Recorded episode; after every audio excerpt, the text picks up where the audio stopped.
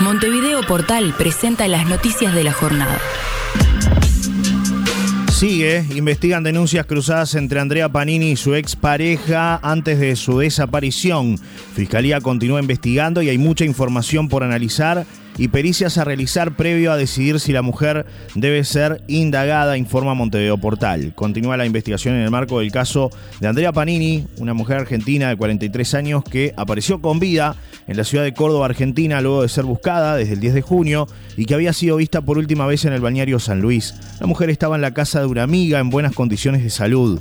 Fuentes explicaron a Montevideo Portal que la investigación sigue en curso y que hay una serie de denuncias cruzadas de antes del episodio de la desaparición de ella a su expareja y viceversa. El principal objetivo era que la mujer apareciera sana y salva, que fue lo que ocurrió, señalaron las citadas fuentes.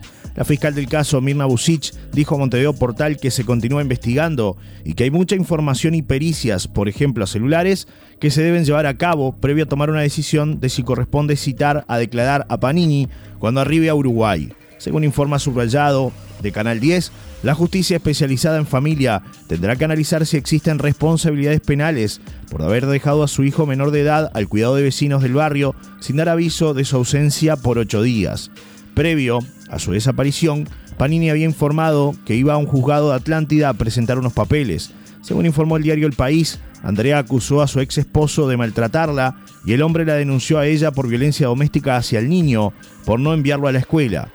La justicia ordenó la colocación de una tobillera al hombre que vive aquí en Rocha y un rastreador electrónico para Andrea. La joven se sacó el rastreador antes de irse a su casa.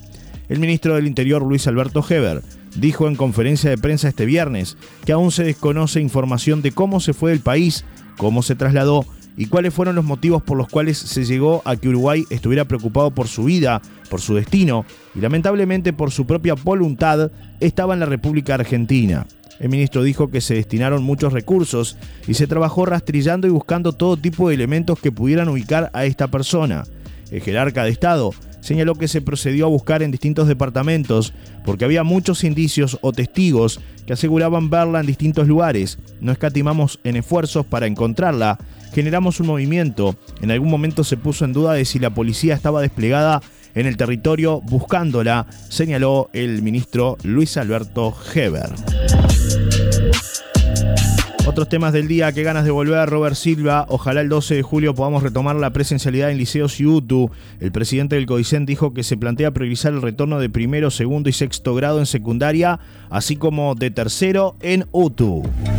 Deplorable, Copa América, un seguridad uruguayo fue detenido por acoso a una funcionaria de la Colmebol. Medios brasileños anunciaron que el integrante de la delegación celeste fue acusado por hostigamiento en el hotel donde se hospeda la Celeste.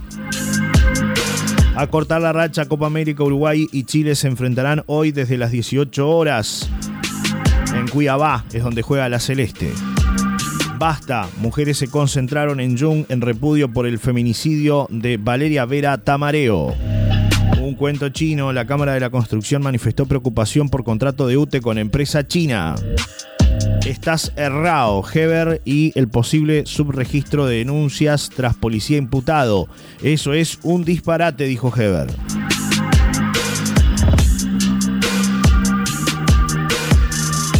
Brasil, ministro dice que clase media exagera en el plato y propone dar sobras a pobres.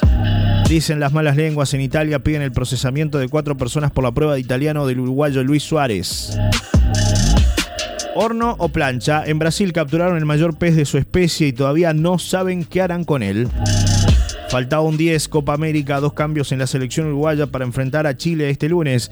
De Arracaeta y Vecino se meterán en el equipo titular para el segundo partido de la Celeste por el Grupo A en el calor de Cuiabá. Triste, una mujer de 76 años falleció en un accidente de motocicleta. Diputado del Partido Nacional presentó proyecto contra ocupaciones ilegales en consenso con ministerios. Tras la pista, buscan a conductor que vistió a un policía, huyó y abandonó el auto. Para prevenir, expertos de la ONU llaman al Papa a prevenir los abusos sexuales de menores. El buzo por los botines, Villa Española, Julio Mozo, se retira como futbolista y asume la dirección técnica. Juega con tres puntas, apertura este martes, arranca la séptima fecha con tres líderes y árbitros confirmados para la competencia.